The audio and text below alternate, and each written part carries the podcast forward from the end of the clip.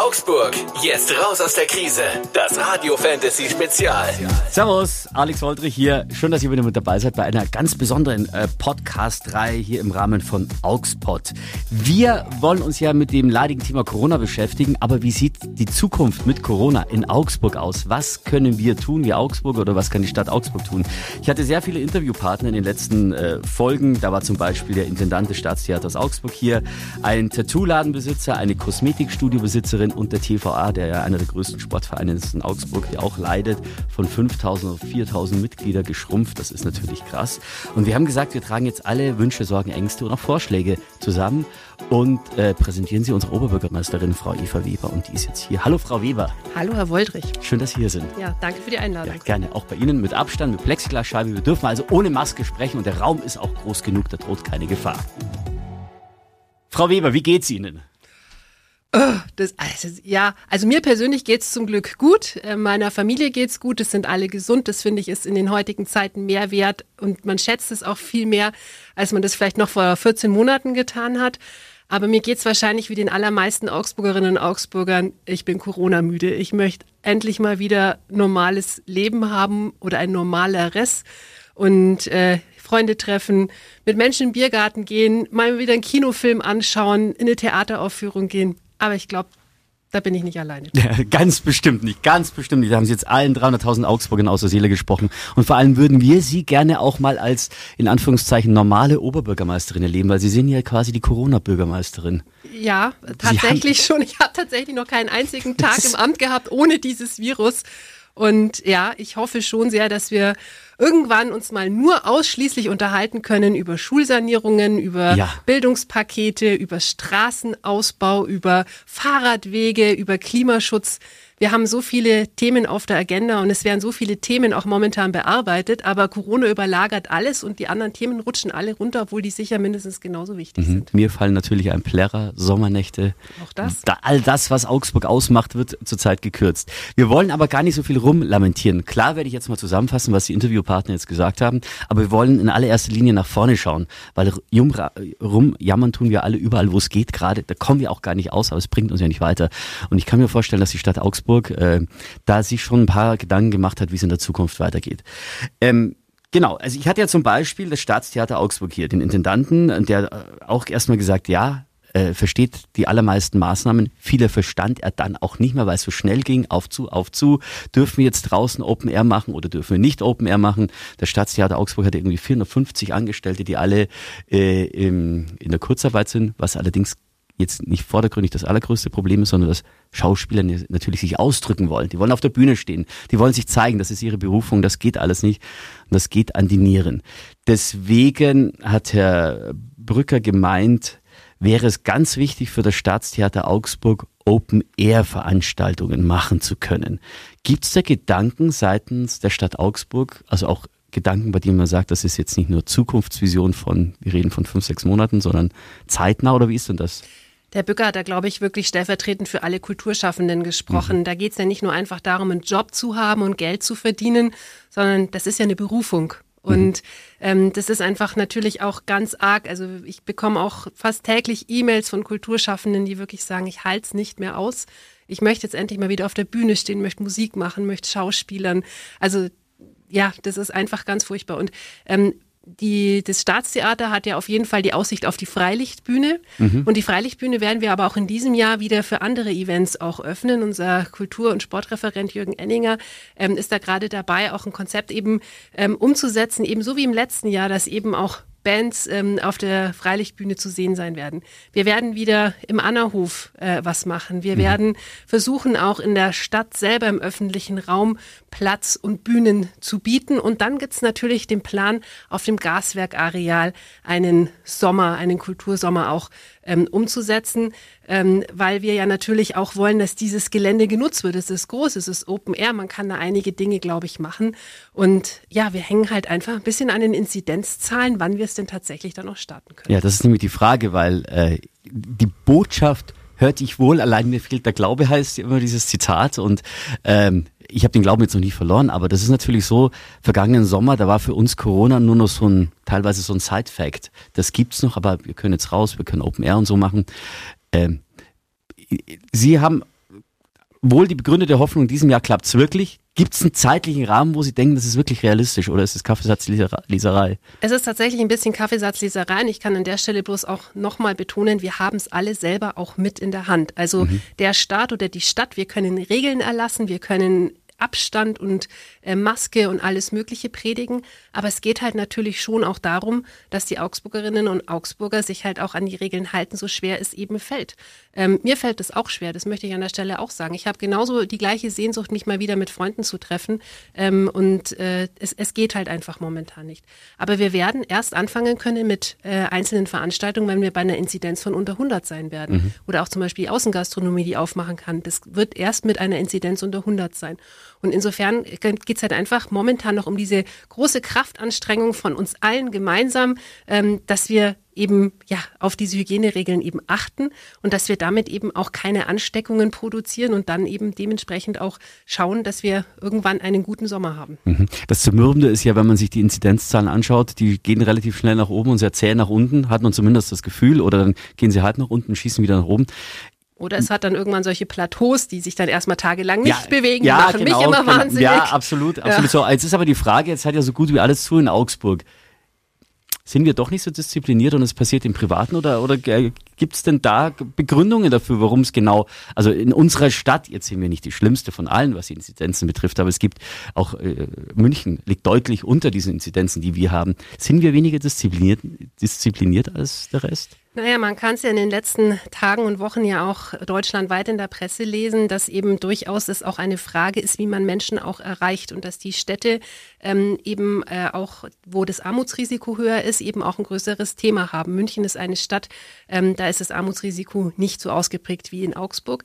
Bei uns ist es eben durchaus, dass wir eine soziale Frage auch in der Stadt haben und wir sind seit Monaten ja auch dran, wirklich die ganz unterschiedlichen Bevölkerungsgruppen auch zu erreichen, ähm, sie zu informieren, was wie, wie das mit den Hygieneregeln ist, sie zum Thema Testen aufzuklären, ähm, sie eben auch äh, jetzt dann zum Thema Impfen aufzuklären, äh, wenn jetzt dann die, die Impfungen auch dann irgendwann in die Freigabe gehen und jeder und jede sich impfen lassen kann. Also das ist schon, hat auch schon was mit unserer Bevölkerungsstruktur und der Zusammensetzung der Stadt zu tun. Hat es auch was damit zu tun, dass wir so multikulturell sind, also dass es auch sprachliche Barrieren gibt, weil wir, Augsburg, glaube ich, gehört zu den kulturreichsten äh, Städten in ganz Deutschland. Aber das heißt natürlich, äh, die Übersetzung in verschiedene Sprachen ist wahrscheinlich schwierig. Und wenn es dann auch noch, äh, ja, teilweise auch noch, ähm, wie würde ich es am besten ausdrücken, ähm, soziale Unterschiede gibt, soziales, äh, unterschiedliches Verständnis plus Sprachbarrieren, ist, ist das dann auch ein Problem?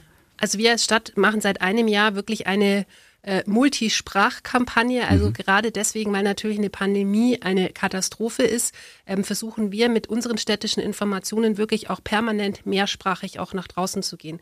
Viele Dinge ähm, sehen sieht man auch selber gar nicht. Also ich beispielsweise sehe natürlich, wenn ich in den sozialen Medien unterwegs bin, die Posts der Stadt Augsburg auf Deutsch. Aber mhm. man kann eben unterschwellig auch eine äh, Kampagnen ausrollen, dass diejenigen, die türkischsprachig, russischsprachig auf Facebook unterwegs sind, dann eben genau diese in der Muttersprache angefertigten mhm. Informationen sehen. Ähm, und das machen wir seit vielen Monaten. Also wir haben da wirklich eine sehr, sehr breite Kommunikationsstrategie aufgesetzt, eben weil wir möchten, dass eben die Augsburgerinnen und Augsburger, egal woher sie kommen und egal wie gut sie Deutsch sprechen, eben auch diese Informationen verarbeiten und aufnehmen können. Mhm. Was mir selber auffällt, ist, ja, jeder hat ja Familie und jeder trifft sich gerne mit der Familie und man fällt immer kurz zumindest gedanklich auf den Irrglauben rein, das ist ja Familie, da können wir uns ja treffen. Auch wenn die Familie 200 Kilometer auseinander wohnt, dann fährt man hin, aber wir sind doch Familie.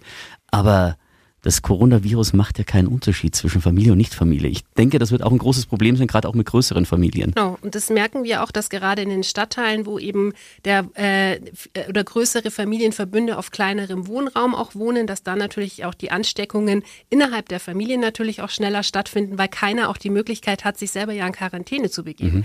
Also das Gesundheitsamt sagt ja, wenn ein, ein, eine Person sich infiziert, ja, gucken Sie, dass Sie halt zu Hause auch in Ihrem Zimmer sind und nicht irgendwie äh, mit den anderen Familienmitgliedern äh, äh, Kontakt haben, ja, machen Sie das mal in einer normalen Mietswohnung, wenn Sie zu sechs da wohnen oder so. Also das muss man schon auch ähm, bei der ganzen Sache auch äh, im, im Blick behalten.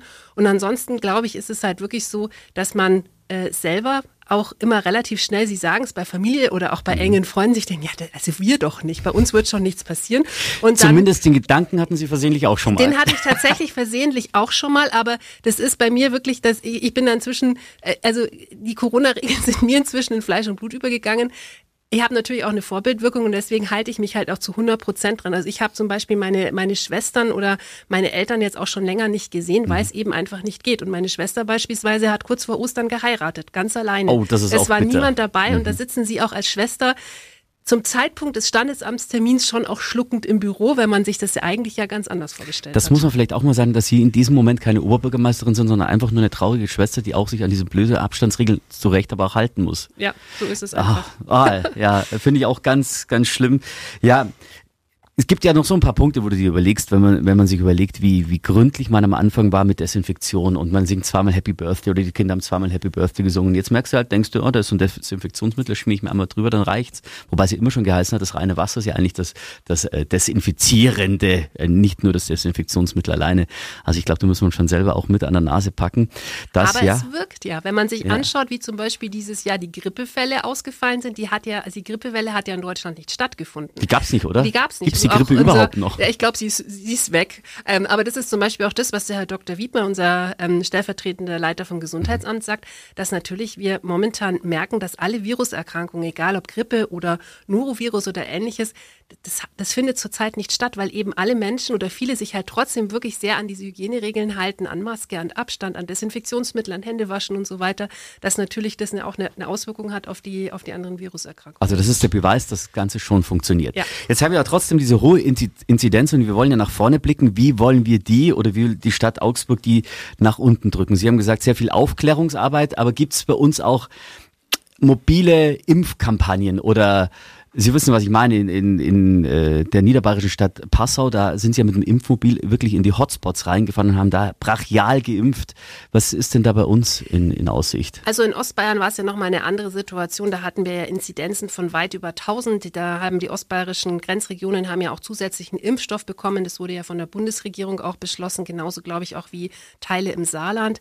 Ähm, das ist ja bei uns jetzt noch nicht ähm, der, der Fall, Gott sei Dank. Also trotz allem bewegen wir uns ja langsam bei, der, bei den mhm. Inzidenzen nach unten. Aber natürlich wissen wir, dass wir manche Menschen nicht dazu mobilisieren werden, ähm, ins Impfzentrum äh, aufs ehemalige Fujitsu-Areal zu fahren. Und deswegen ähm, sind wir jetzt gerade dabei vorzubereiten, wenn wir eben durch die Priorisierungsstufen auch durch sind und wenn das allgemeine Impfen anfängt, dass wir eben natürlich versuchen, mit unseren mobilen Teams dann auch in die Stadtteile zu gehen, ähm, dass wir jetzt eben auch schon Multiplikatoren ansprechen. Wir werden auch nochmal eine Testimonial-Kampagne machen, wo berühmtere Augsburgerinnen und Augsburger auch dafür werben werden, dass man sich impfen äh, Dürfen lassen Sie schon Namen verraten? Nein, ich verrate noch keinen Namen. Das ist noch eine Überraschung. Ich glaube, dass Sie auch mit dabei sind. Ja, nee, es geht wirklich, es geht wirklich um, um Leute, die in der Stadtgesellschaft, glaube ich, noch eine ganz andere ähm, Durchschlagskraft okay. haben als ich als Oberbürgermeisterin.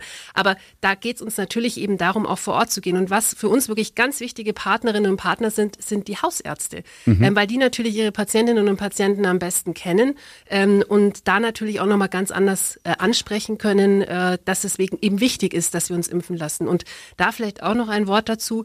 Ähm, man liest ja immer überall von der sogenannten Herdenimmunität, mhm. die erreicht ist, wenn ungefähr 70 Prozent der Bevölkerung sich impfen lässt.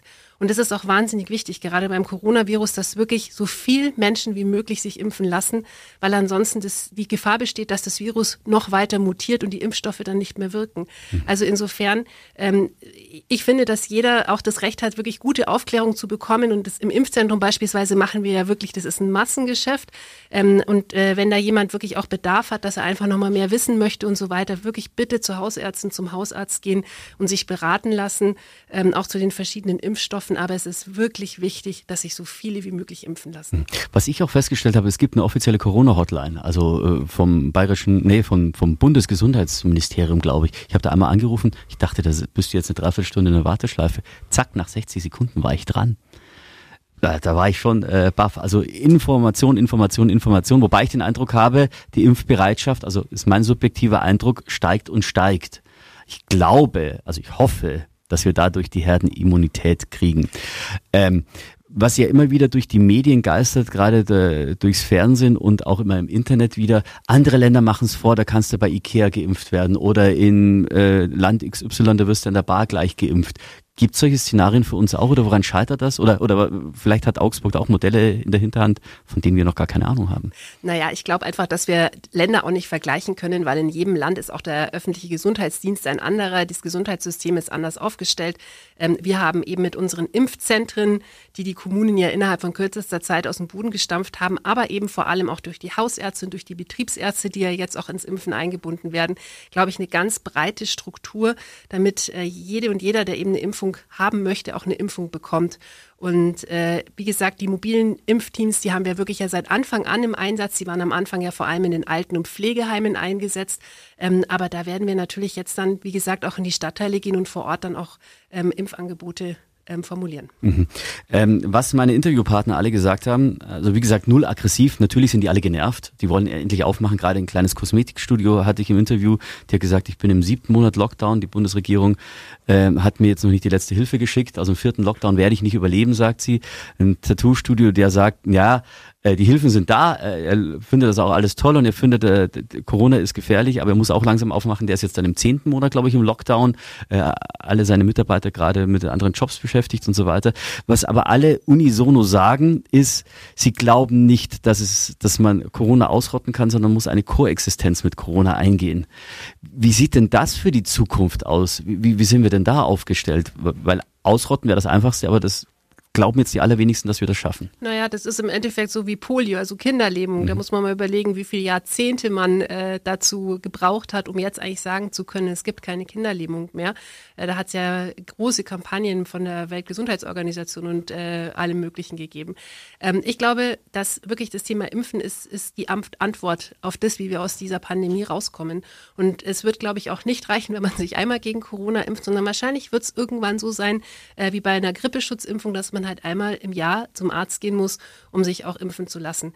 Es ist ja momentan einfach ähm, diese Knappheit vom Impfstoff ist ja der Flaschenhals. Also mhm. es fehlt ja nicht an der Infrastruktur, dass man sich impfen lassen kann, sondern wir müssen echt immer überlegen, dieses Virus ähm, ist die, oder die, die, die, der, die, das Zellmaterial des Virus, der, die mhm. DNA ist letztes Jahr im Januar entschlüsselt worden. Ähm, und danach haben die Wissenschaftlerinnen und Wissenschaftler ja sofort angefangen, einen Impfstoff zu entwickeln. Mhm. Und es ist ja in einem Affenzahn passiert, dass ein Impfstoff gefunden worden ist, dass der zugelassen worden ist. Das wäre ja, das war ja weniger als in einem Jahr. Normalerweise dauert es mehrere Jahre, bis so ein Impfstoff entwickelt ist. Also ich finde das das volle Wunder eigentlich und ich bin da voll dankbar, dass das so schnell gegangen ist.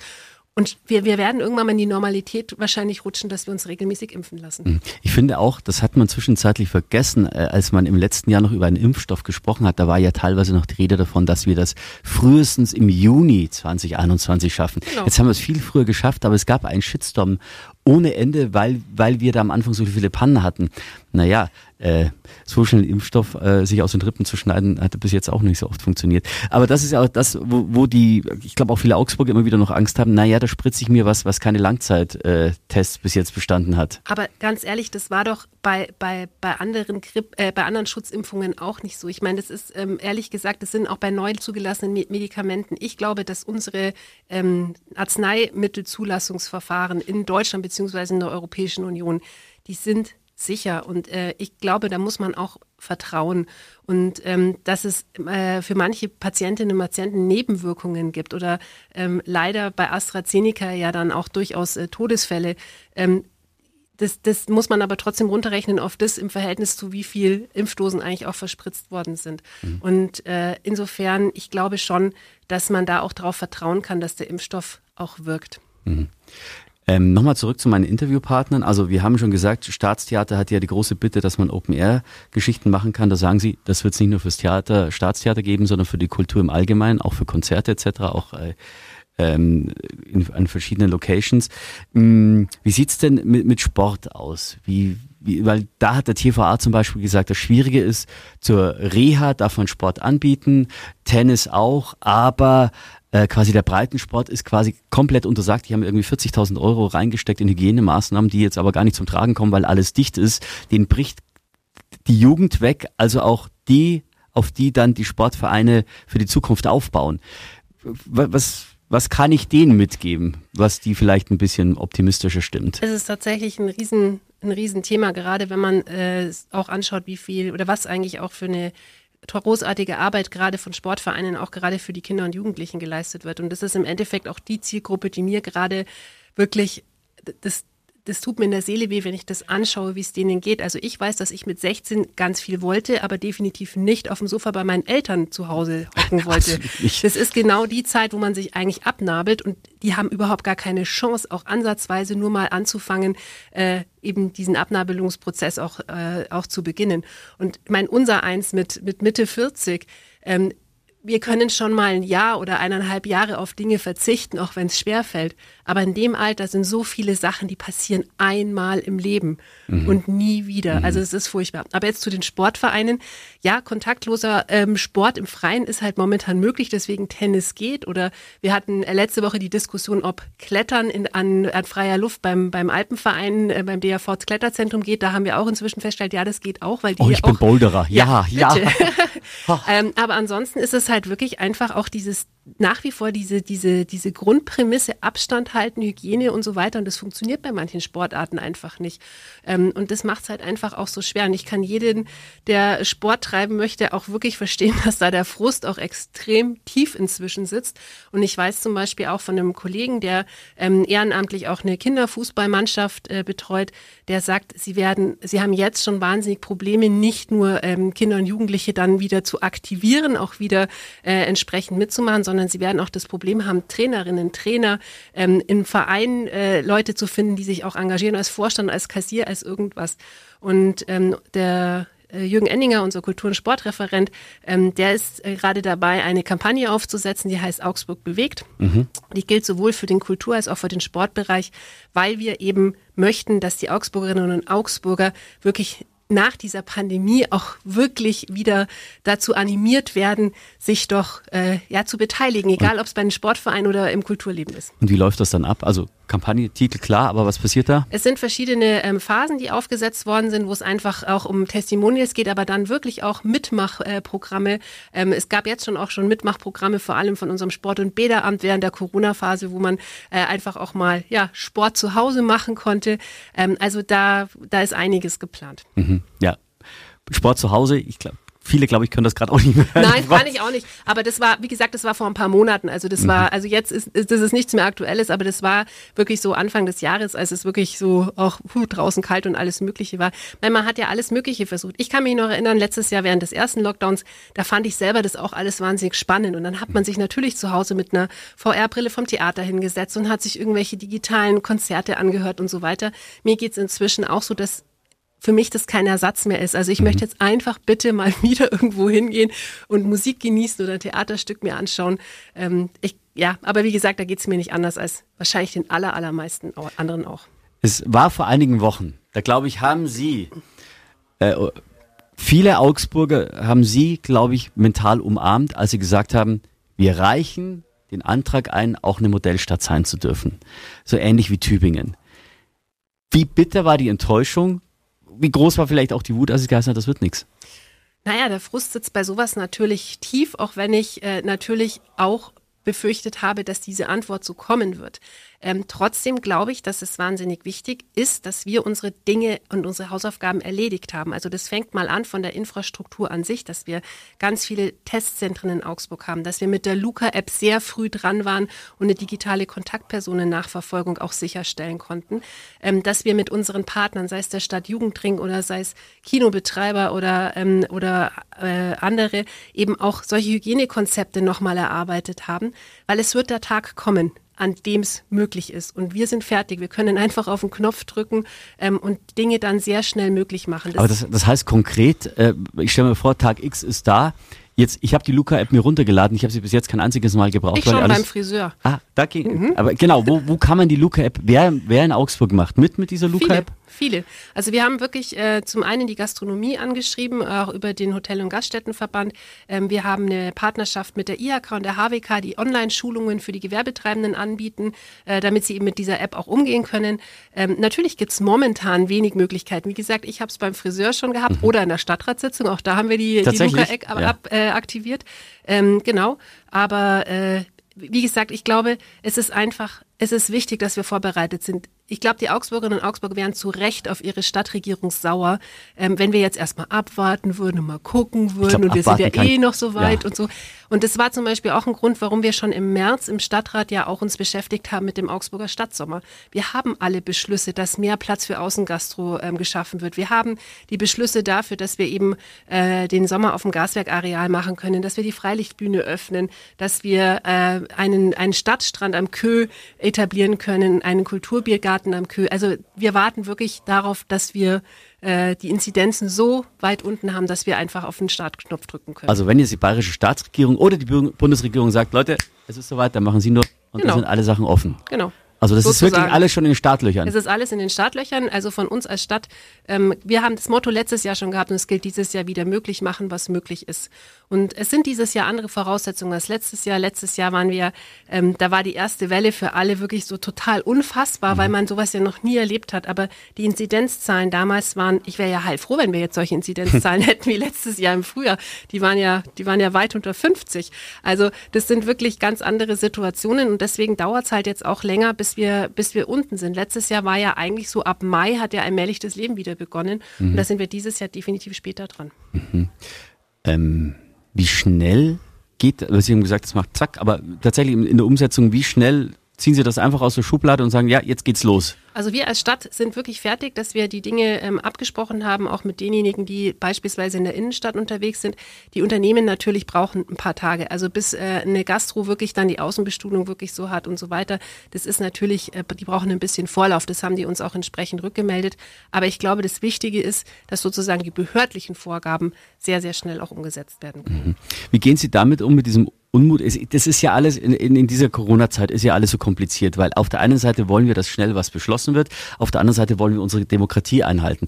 Demokratie heißt aber immer Konsens, Konsens, äh, Kompromisse und Kompromisse hinken halt manchmal. Wie war Ihre Reaktion, als es äh, hieß dann ja im März, wir machen auf, wobei äh, große ähm, Virologen, Namen, Gesundheitsexperten gesagt haben, das geht brachial in die Hose, was es jetzt auch ist. Wie, wie, wie, ging es Ihnen damals? Waren Sie pro Aufmachen, weil Sie gesagt haben, die Leute explodieren? Oder haben Sie gesagt, nee, eigentlich musst du zulassen? Also ich war schon so realistisch zu wissen, dass dieses Aufmachen nicht von langer Dauer sein wird. Ähm, allerdings, es ging ja nochmal um was ganz was anderes im März. Wir haben über Monate hinweg ja immer darüber gesprochen, ähm, mal ein Szenario zu bekommen, wie sich die Politik in München oder in Berlin sich das eigentlich vorstellt. Also ab welchen Inzidenzen überhaupt Öffnungen in welchen Bereichen möglich sind. Und das ist ja das, was im März eigentlich äh, damals auf den Weg gebracht worden ist. Und es war zumindestens mal eine Richtschnur und die gilt in großen Teilen ja heute auch noch. Also wenn man sich die Regelungen zur Bundesnotbremse anschaut, da ist ja viel übernommen worden von dem, was ja auch im März in der Ministerpräsidentenkonferenz beschlossen worden ist. Ähm, man hat zumindest mal gewusst, okay, wir müssen das und das erreichen, um überhaupt dran zu denken, da irgendwas, irgendwas zu öffnen.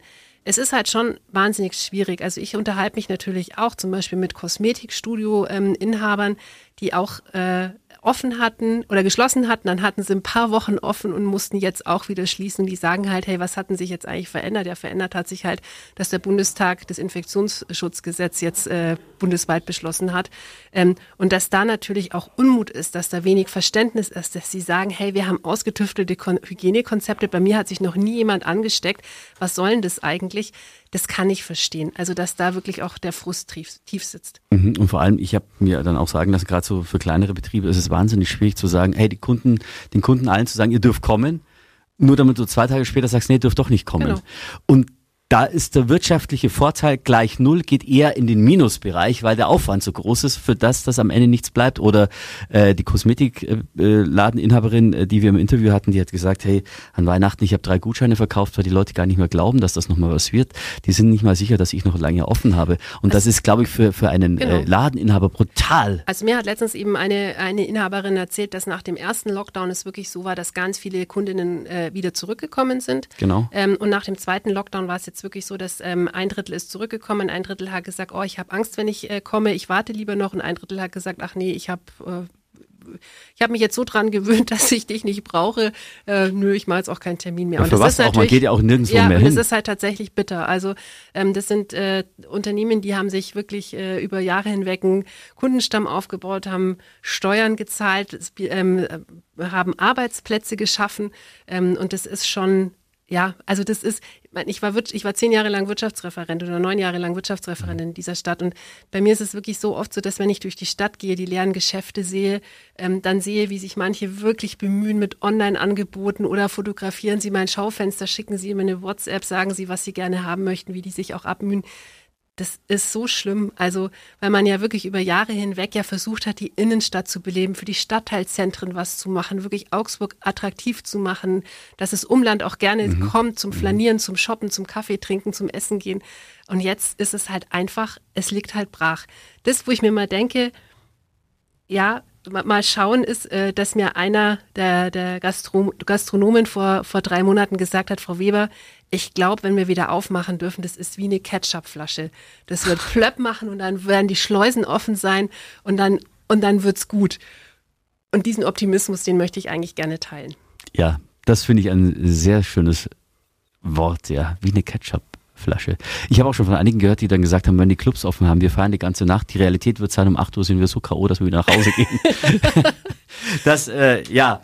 Ähm, ja, 8 und dann, Uhr abends oder 8 Uhr morgens? Das habe ich jetzt nicht also. gefragt. Ich bin jetzt mal von äh, abends ausgegangen. ich weiß, ich bin ja selber gespannt. Und das Komische ist und auch diese Situation ist, jeder wird ja älter. Und, und auch gerade Menschen, die, es gibt ja irgendwann so kurz vor 30 hast du ja dieses Weggeloch und du denkst ja, jetzt bist noch auf dem Höhepunkt deiner Party und am nächsten und dann weißt du jetzt, jetzt ist es soweit, aber jetzt bin ich eigentlich schon zu alt dafür. Ich glaube, das ist auch die bittere Situation. Oder du bist in der Pubertät, du hast Abi-Feier, fällt flach, du hast nur einmal Abi. Ich habe ich hab letztens bei, bei Twitter einen schönen Spruch gelesen, äh, da hat einer gesagt, also als im März 2020 die Frage war letzte Runde, wenn mir jemand gesagt hätte, dass es tatsächlich die letzte Runde ist für ganz lange Zeit, ich wäre sitzen geblieben. Absolut. Ich war auch äh, Anfang März, glaube ich, war ich noch in einem Club äh, bei einer Geburtstagsfeier von einem Kumpel und meine Frau hat dann gesagt, jetzt gehen wir nach Hause und ich so, na gut, geh mal.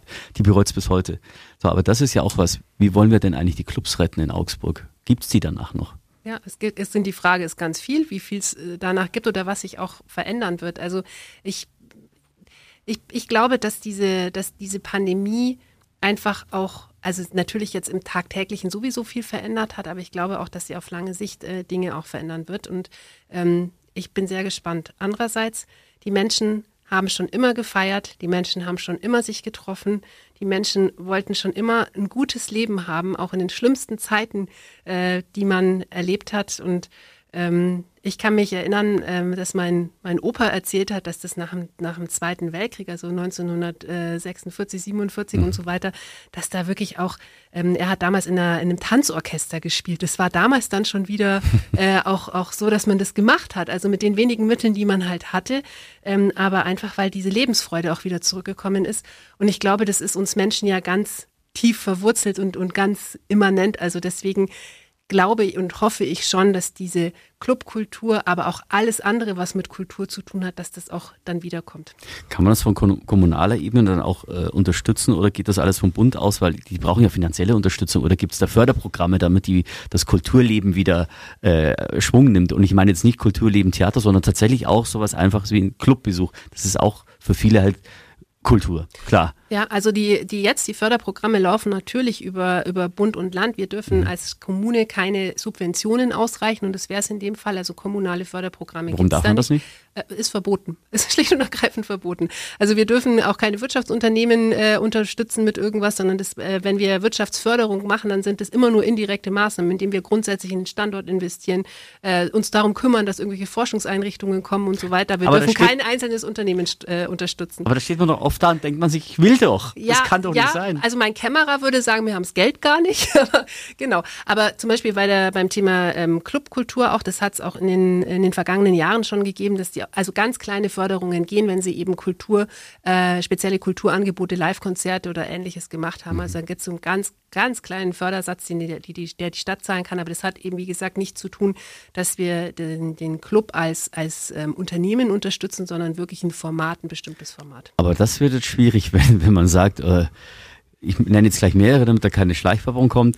Peaches, Smoke Club, äh, ähm, Mahabar, Kesselhaus, wenn man sagt, die brauchen jetzt kulturelle Veranstaltungen im klassischen Sinn, dass sie unterstützt werden. Es, Nein. Keine, ne, es, geht, nicht um, es geht ja nicht um im, äh, im, klassischen Sinn. Also es geht jetzt nicht darum, dass, dass, äh, dass im Peaches mit einmal Opernsänger auftreten oder so. Das meine ich damit nicht. Ähm, aber es gibt ja, ähm, es gibt ja auch die, die Popkultur, ähm, über die Schiene wird es dann auch gefördert. Also Kultur ist da schon ein sehr weiter Begriff. Okay, also richtig Kultur heißt auch mal für, für, für viele, nicht nur junge Menschen, auch ältere, einfach mal Hirn ausschalten und Party machen. Wollen wir es mal ganz pla banal platt nennen. Wir wollen auch wieder Party machen. Ohne, ohne wahnsinnigen Anspruch. Ich glaube, da spreche ich auch gerade vielen äh, aus der Seele. Das meine ich auch gar nicht böse. Ich gehe auch wahnsinnig gerne ins Theater und ich finde auch das fantastisch, dass es da VR-Brillen gibt. Das ging irgendwie an mir vorbei, das muss ich noch nachholen. Das ist super. Also ja. das Theater Augsburg, die machen wirklich auch inzwischen mit Digitalsparte unglaublich tolle Sachen. Also da kann ich nur empfehlen, mal rein zu. Ja, die expo äh, äh, exportieren ja mittlerweile auch, äh, oder ist zumindest geplant, habe ich mir sagen lassen, was ich auch ganz, ganz krass finde. Ja, also es ist schon viel in der Mache und ich merke ihr Dilemma, da, weil ich glaube, in ihrem Kopf oder in dem Kopf ihres Teams oder in den Köpfen ihres Teams ist noch viel mehr in der Mache, wo dann auch dieses, ach, aber wir dürfen nicht. Wo sie auch gerade gesagt haben, wir dürfen auch gar nicht finanziell unterstützen, was mir auch so nicht klar war, was ich relativ krass finde, wobei Augsburg wahrscheinlich aktuell jetzt nicht so wahnsinnig viel Geld hat. Also wir sind zum Glück durch das Jahr 2020 besser durchgekommen, als wir jemals gedacht haben. Wir haben mit einer schwarzen Null abgeschlossen und das war letztes Jahr im März, April, Mai definitiv nicht absehbar. Krass. Also das war wirklich eine, eine Glanzleistung, nicht nur von Roland Barth, unserem Finanzreferenten, sondern der Stadtrat hat auch priorisiert. Also er hat auch gesagt, okay, manche Projekte wären schön, wenn sie jetzt funktionieren würden, aber es geht einfach jetzt nicht. Wir müssen sie hinten anstellen. Also zum Beispiel die Sanierung der Sitzungssäle im Rathaus. Das ist zwar für den Stadtrat furchtbar, weil wirklich äh, die, die Sitzungssituation im Rathaus nicht besonders mhm. äh, toll ist und vor allem, äh, wir werden auch digitaler, da geht gerade gar nichts, aber das hat keine oberste Priorität. Mhm. Äh, da gibt es wirklich andere Sachen, die sind viel, viel wichtiger. Mhm. Was auch man, glaube ich, unterschätzt, also ich würde jetzt mal, das meine ich jetzt nicht kommunalpolitisch, sondern eher so Bundesregierungs mäßig, es wurde sehr, sehr viel richtig gemacht, das muss man jetzt auch mal fairerweise sagen, auch man prügelt immer gerne drauf, aber wir sind gerade durch die erste Welle und so richtig souverän durchgekommen. Dass jetzt dann jetzt, jetzt nicht mehr alles rund läuft, ist auch normal, aber was ich auch schon gemerkt habe, ist, dass äh, viele Politiker sich schwer tun in Sachen Kommunikation.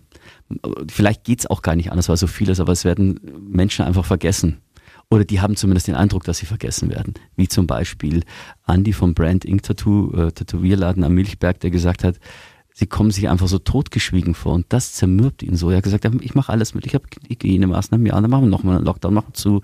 Ich, äh, für mein privates Leben gebe ich auch meine privaten Ersparnisse her, damit ich da leben kann. Aber dass ich dann einfach auch gar nicht erwähnt werde, das macht mich fertig. Mhm.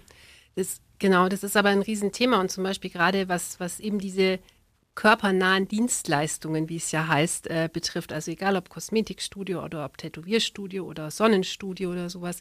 Ähm, da war ich zum Beispiel schon vor einigen Monaten auch mit dem Bayerischen Gesundheitsministerium im Austausch, ähm, wie man die auch einzustufen hat. Aber da kommt halt dann auch ähm, die wenn man es dann hört, auch nachvollziehbare Antwort, die sagen, naja, wir sind in der Pandemie und es geht ja, also warum haben die Sachen zu? Es geht ja nicht nur darum, dass die Menschen sich nicht bewegen, sondern man möchte ja die Mobilität insgesamt nach unten bringen. Man möchte ja wirklich, dass schon überhaupt gar nicht auch nur der, der Ansatz entsteht, äh, dass, dass Menschen irgendwie unterwegs auf dem Weg dorthin sich auch anstecken können. Und äh, insofern geht es dann manchmal gar nicht nur darum, ob in dem Ort an sich, also im mhm. Kosmetikstudio, Tätowierstudio mhm. oder so, eine entsprechende Ansteckungsgefahr herrscht, sondern es geht halt sozusagen ums Gesamtsetting dass das natürlich total unbefriedigend ist für jemanden, der viel Geld reingesteckt hat, auch diese ganzen Hygieneanforderungen umzusetzen, der ähm, seine privaten Ersparnisse aufbraucht, um überhaupt über die Runden zu kommen. Ich glaube, das ist auch klar. Und vor allem eben, dass sie dann nicht erwähnt werden. Ja, ja, es ist äh, vieles natürlich schwierig, auch wenn die sagen, die Kleinen müssen zusperren, die nur wenig Kontakte haben, aber Supermärkte, Discounter, die verkaufen mittlerweile alles, gefühlt äh, was auch im ersten Lockdown noch schwieriger war. Aber wir wollen jetzt nicht äh, problemorientiert denken, sondern lösungsorientiert. Wir wollen nach vorne schauen. Und das fand ich jetzt ganz cool. Ich muss das nochmal erwähnen. Luca-App, das ist ja die App, die quasi ähm, die verbesserte Version der Corona-App war, äh, aus private Initiative raus. Und das ging bei mir auch unter, dass die in Augsburg schon relativ weit vorne ist. Ich habe mal einen Post von Ihnen gelesen oder, oder mir angeschaut, da haben Sie gesagt, ja, da sind wir ganz weit vorne. Und dachte ich mir, ich kann es so nicht hernehmen. Aber wenn Sie sagen, das Gesamtpaket stimmt. Das muss man vielleicht als Botschaft mitnehmen. Nicht nur die Luca-App als Einzelne, sondern sie haben kulturelle Veranstaltungen, die geplant sind, ähm, äh, verschiedene Locations, die wir geplant haben. Ähm, Sie unterhalten sich mit den Gastronomen wegen der Außengastronomie auch richtig verstanden? Genau, genau. Das ist schon abgeschlossen. Das ist alles schon, haben wir schon im, im Herbst, äh, im Winter gemacht. Ja. Was das aktuell ein bisschen nervig ist ja noch, zumindest in den Gedanken. Ich habe es jetzt diese Woche ausprobiert, was eigentlich tolle, total easy ist. Diese Schnelltests, die du fast überall in der Stadt machen kannst. Wie sind wir denn da aufgestellt? Wollen wir da noch weitermachen, dass das noch leichter geht? Keine Ahnung, vor jedem Wirtshaus oder? Also wir haben momentan eine wöchentliche Kapazität von rund 33.000 Schnelltests, äh, die in Augsburg möglich sind. Das ist zum Teil in den kommunalen Testzentren, die inzwischen aufs ganze Stadtgebiet verteilt sind, ähm, aber zum Beispiel auch Apotheken äh, testen. Oder aber es gibt jetzt eben auch immer mehr Unternehmen, die sagen, ich teste. Also ähm, da sind auch Clubs dabei, da sind Fitnessstudios dabei, ähm, da ist äh, der Zoo dabei, das Theater möchte gerne mitmachen. Also die sagen halt auch, naja, wenn wir jetzt dann öffnen können, beziehungsweise der Zoo durfte ja schon aufmachen, ähm, dass da dann eben auch äh, vor Ort dann die Möglichkeit für Tests ist, weil ja eben auch manche Zugänglichkeiten ja nur möglich sind, wenn man eben ein negatives Testergebnis vorweisen kann. Ist es die Möglichkeit, dass vielleicht in, in, ein paar Wochen, Monaten es so ist, dass wir alle 200, 300 Meter eine Teststation haben? Gefühlt wahrscheinlich schon, ja. ja. Aber ich glaube, dass wir wirklich inzwischen in Augsburg unfassbar gut aufgestellt sind. Und äh, ich glaube, dass für jeden äh, und jede Augsburgerin und Augsburger wirklich der Weg zum nächsten Testzentrum wirklich eigentlich relativ kurz ist. Und ich möchte auch wirklich alle dazu einladen, regelmäßig sich testen zu lassen. Es gibt ja so die Unkenrufe, ja, ja, das wollt ihr nur, damit die Inzidenz nach oben geht und auch alles ganz lange geschlossen bleibt. Nee, es geht uns darum, ganz früh Infektionen zu erkennen und dann eben vor allem die Infektionsketten zu unterbrechen, ähm, weil nur somit können wir auch die Pandemie dann tatsächlich eindämmen. Und das eben gepaart mit Impfen, Impfen, Impfen, ähm, das ist, glaube ich, äh, dann das hoffentlich Erfolgsrezept, dass wir bald in Normalität rutschen können. Jetzt haben Sie noch was gesagt, da muss ich kurz drauf eingehen, weil das finde ich auch spannend. Viele sagen ja, je mehr getestet wird, desto mehr äh, Fälle gibt es. Vielleicht können Sie das relativieren, warum das trotzdem sinnvoll ist. Genau, also wir natürlich ähm, werden Fälle aufgedeckt, ähm, wenn man mehr testet. Das haben wir zum Beispiel jetzt auch in den Schulen erlebt, aber das ist ja genau das. Wir wollen ja gerade auch die versteckten Fälle auffinden. Äh, es gibt ja viele Menschen, die ähm, positiv getestet sind, 0,0 Symptome haben äh, und damit eigentlich viele andere anstecken, die dann vielleicht äh, einen schwereren Verlauf haben. Und ich meine, dass die Situation ernst ist, das sehen wir an den Zahlen am Uniklinikum. Also die Intensivkapazitäten, die schrammen wirklich am obersten, an der obersten ähm, äh, äh, Gerade entlang. Also da ist es nicht so, dass irgendwie eine entspannte Situation ist. Vor allem die äh, Patientinnen und Patienten werden jünger und haben dann viel längere Behandlungszeiten auch im UKA, ähm, weil äh, ja, die brauchen einfach länger auch, um gesund zu werden. Und das ist tatsächlich schwierig. Muss man das auch vielleicht so brutal sagen? Früher waren mehr Ältere dort, aber da war wahrscheinlich die Mortalitätsrate, die Sterberate größer, wenn die Älteren infiziert waren. Die sind halt dann gestorben, dann wurde was frei. Und jetzt sind die viel jünger und die, die die packen es Gott sei Dank besser und müssen deswegen länger auf der Intensivstation bleiben. Naja, da geht es ja auch ganz oft um, um Beatmungen und so weiter. Mhm. Und ähm, es gibt viele ältere Patientinnen und Patienten, die ja schon unabhängig von Corona für sich entschieden haben, ähm, dass äh, solche Maßnahmen sie nicht möchten. Ähm, aber natürlich, wenn äh, Personen eingeliefert werden, die gerade mal 50 sind oder so, ich glaube, da ist einfach eine Bewertung auch, äh, die anders getroffen wird. Mhm. Ja, krass. 50 finde ich krass. Ich habe auch schon von noch jüngeren Fällen gehört, die, die waren marathonmäßig fit, genau. Mitte 20 und sagen jetzt nach, nach sieben Minuten Sport ist mein, meine Lungenaktivität bei 30 Prozent. Das Schwierige ist ja auch, dass die Ärztinnen und Ärzte auch überhaupt gar nicht sagen können, woher das kommt. Also es gibt wirklich Menschen, die haben Leistungssport gemacht, waren super fit, hatten keine Vorerkrankungen, werden krank, landen äh, in, auf der Intensivstation, werden beatmet und andere Personen, die ungesund leben oder sonst irgendwas, haben einen leichten Schnupfen und das war's. Und das kann die Medizin halt auch noch nicht sagen, wann hat jemand einen starken Verlauf oder wann nicht. Mhm. Also wir fassen nochmal zusammen, damit das jetzt nicht wieder zu trübe wird. Ähm, warum mehr testen? Nicht damit die Inzidenz immer höher wird, sondern dass man äh, Infektionsketten durchbrechen kann. Äh, natürlich könnte man sagen, vielleicht ist aktuell mit den Inzidenzen gar nicht alles so viel schlimmer als damals, aber jetzt sind wir halt sehr viel genauer und in die Wunde zu popeln, das tut halt immer weh. Und aber das bringt uns auch raus. So, jetzt fasse ich es noch ein letztes Mal zusammen. Luca-App haben wir, wir haben Kultur, die wir nach oben treiben, die Außengastronomie. Ähm, ich hoffe, Freibäder sind dann vielleicht auch wieder geöffnet. Irgendwann sicher schon. Die Frage wird dann sein, wie. Ja, weil das war letztes Jahr auch echt umständlich. Du musstest dich online anmelden, dann durftest du zwei Stunden baden, dann war eine Stunde Pause und, und im, im Freien musste alles desinfiziert werden. Vielleicht hat man da auch gelernt, es gibt neue, neue äh, Mittel. Genau. Äh, Frau Weber, Ihre Worte an die Augsburger direkt, ähm, Ihre Botschaft zum Abschluss. Erstens möchte ich mich bedanken bei allen, die sich an die Regeln halten. Und es sind die aller, allermeisten Augsburgerinnen und Augsburger. Und ich weiß, dass es eine unglaublich harte Zeit ist und ähm, dass da auch ganz viele Entbehrungen auch äh, mitschwingen. Und also deswegen wirklich von Herzen ein Dankeschön. Und gleichzeitig die Bitte eben, dass wir noch durchhalten müssen. Und wir als Stadt tun wirklich alles, was irgendwie möglich ist und äh, was, was wir auch möglich machen können, um einerseits äh, mit guter Information, guter Kommunikation, mit, mit dem was wir tun können mit Impfen und Testen, wirklich die Pandemie in den Griff zu bekommen und dann aber schon auch nach vorne zu denken, äh, um eben dann auch allen auch wieder Normalität bieten zu können. Vielen Dank, schöne aufmunternde Worte. Vielen Dank, dass Sie hier sind oder hier waren, dass Sie sich zur Verfügung gestellt haben. Eine allerletzte Frage, und damit ist auch wirklich Schluss, die kommt von Andy von Brand Ink Tattoo. Frau Weber, haben Sie ein Tattoo? Nein. Wollen Sie eins? Ich habe es mir tatsächlich mal vor ein paar Jahren überlegt und konnte mich für kein Motiv entscheiden. Dann freue ich mich auf den nächsten Podcast. Vielleicht haben Sie sich da bis dahin entschieden. Danke Ihnen. Das war ein Augsburg Spezial mit der Frage, wie geht's den Augsburgern mit Corona? Produziert von Radio Fantasy. Gastgeber Alex Woldrich. Wenn auch ihr im Augsburg dabei sein wollt, schreibt Alex eine Mail an augsburg at fantasy.de.